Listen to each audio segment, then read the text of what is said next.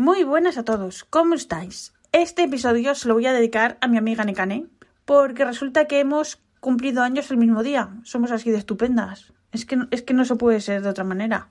Entonces es que, a ver, es de septiembre, como otro amigo mío que también es de septiembre, y entre la gente de septiembre, que somos muy buena gente, hay buen feeling, ¿sabes?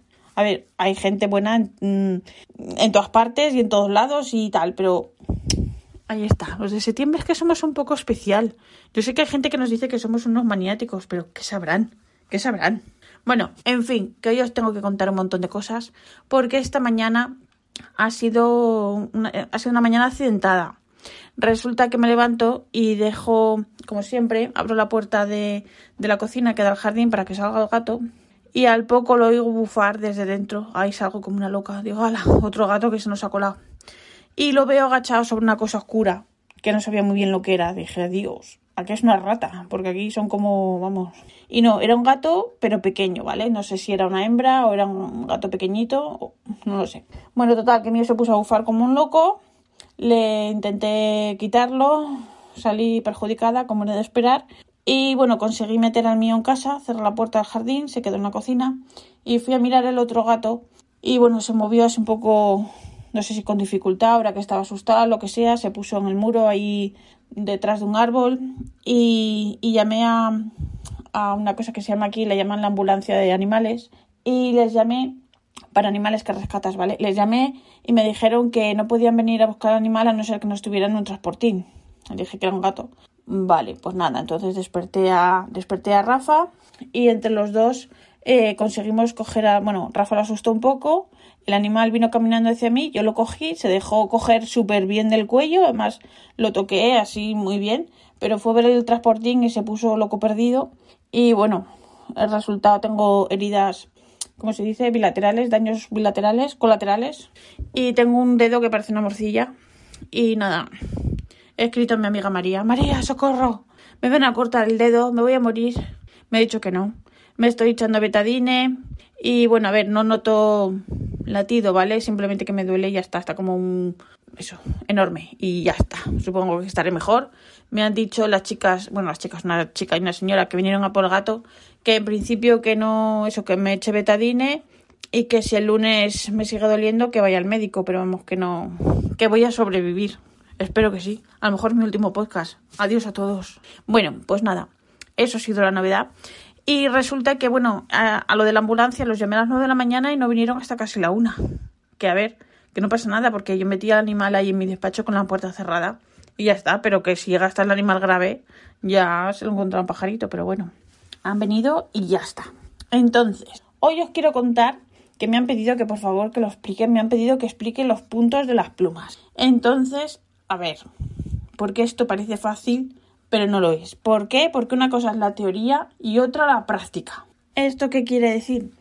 La teoría es la siguiente. Hay los siguientes puntos. Hay EF, que es extra fino, F, fino, M, medio, el B, que es ancho, broad en inglés.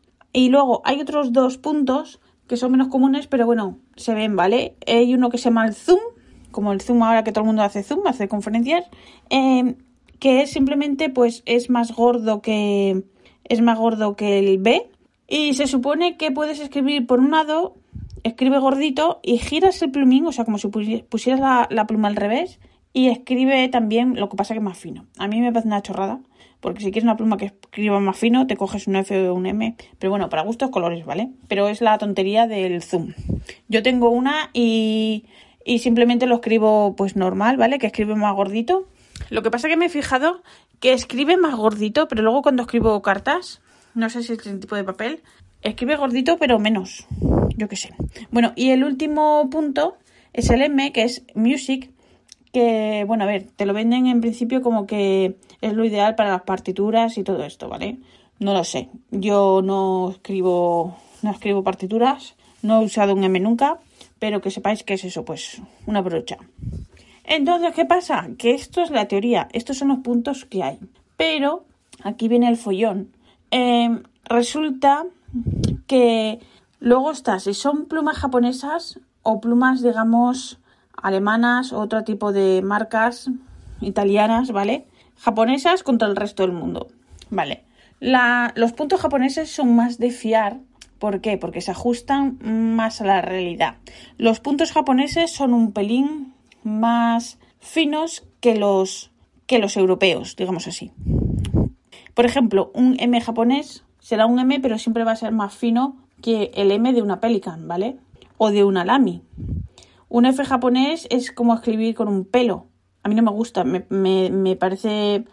Me da hasta, hasta sensación desagradable, me da hasta grima. Pero hay gente que le gusta y no pasa nada. Entonces, ¿qué pasa? Que una buena pluma japonesa, un EF, te escribe extra fino, pero, pero no rasca. ¿Sabes lo que te quiero decir? Fino, pero bien. Entonces, un F japonés siempre va a ser más fino que una Lamy, en teoría. Y un B japonés es un poquito más fino que un Pelican, por ejemplo, pero bueno, a mí me parecen una delicia los japoneses. Vale, yo es que soy fan, yo tiro más para los, los japoneses, ¿vale? Yo soy, yo soy, soy una fan de los, de las plumas Sailor, ¿vale? Soy fanboy de la Sailor. Bueno, fan, fan, fangirl, yo qué sé. Entonces, ahora viene el lío. Ahora viene el lío. Imagínate que tienes o que te quieres comprar una Lamy y dices tú, vale, las Lamy tienen una cosa muy buena que no tienen otras plumas, que los plumines son intercambiables, se quitan muy fácilmente, simplemente apoyas con la uña, ¡pum!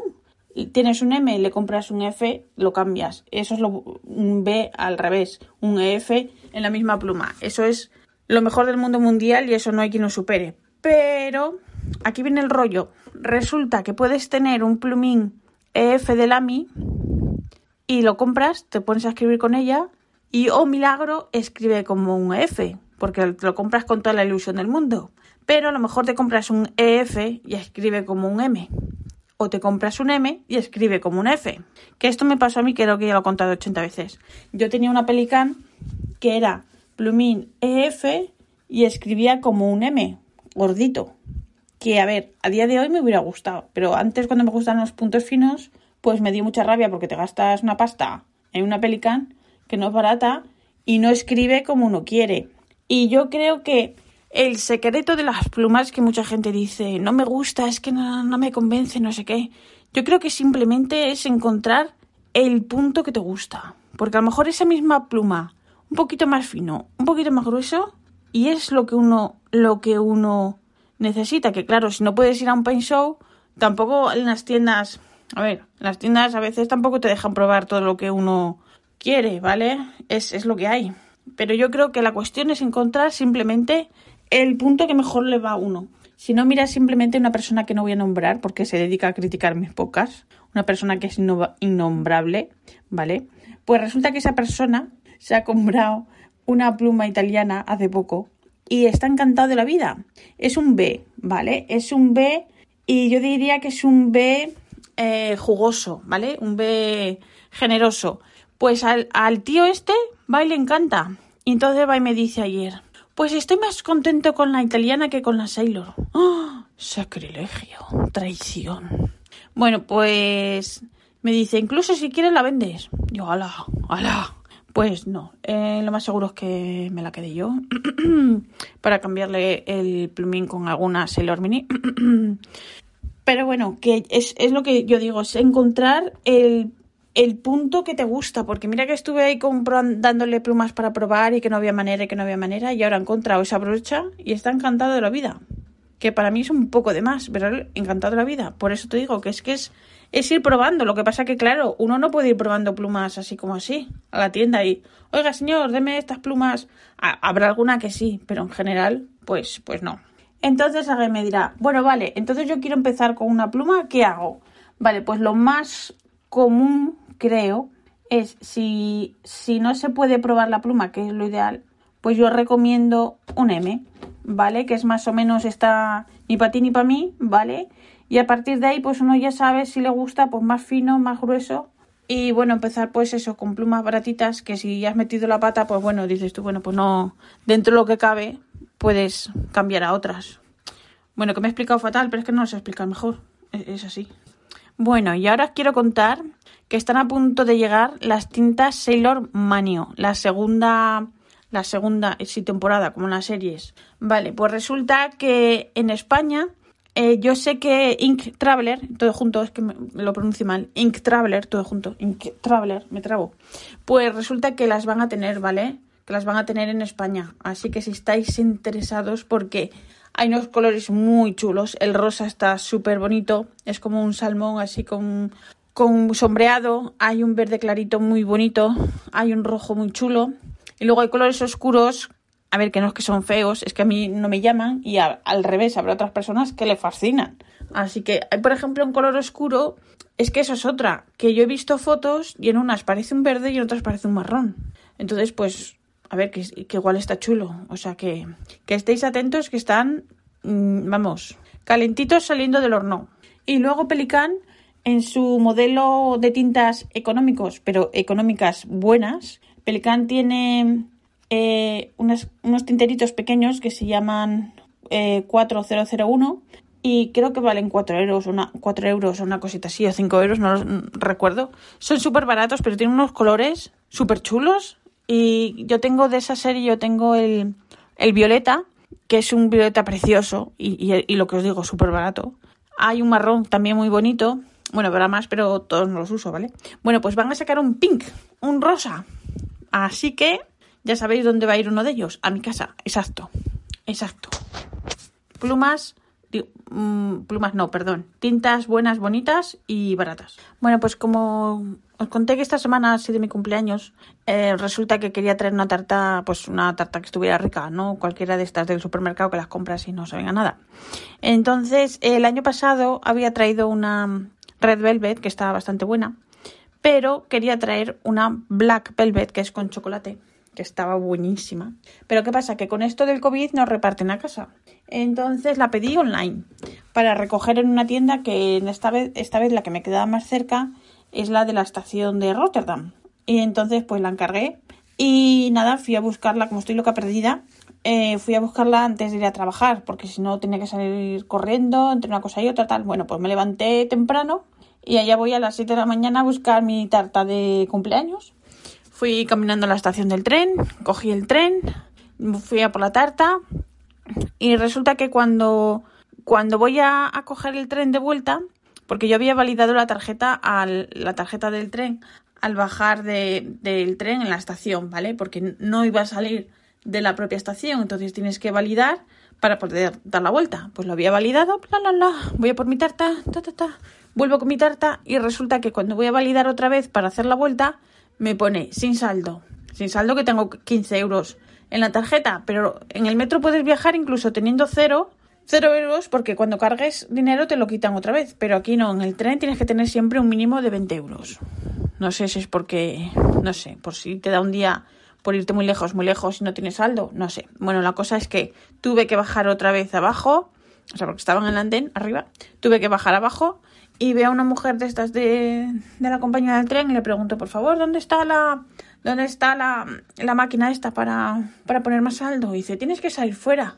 Digo, ¿cómo voy a tener que salir fuera si no tengo saldo? No me va a dejar, tengo, tiene que haber uno dentro. Porque yo no me acordaba si había. No, tienes que salir fuera. Me caché. Bueno, pues allí voy con el cabreo, cabreada como una mona, a salir afuera y antes de salir afuera veo una máquina para cargar saldo. Cargo saldo y a la vuelta me encontré a la mujer que estaba ahí hablando por teléfono. Y le dije, hay una máquina dentro, está justo ahí. No me hizo ni puñetero caso. Pero bueno, eh, a ver, no insultar, ¿vale? Pero sé decir cosas feas en muchos idiomas y se lo sé. Estos frugal, frugales me tienen harta.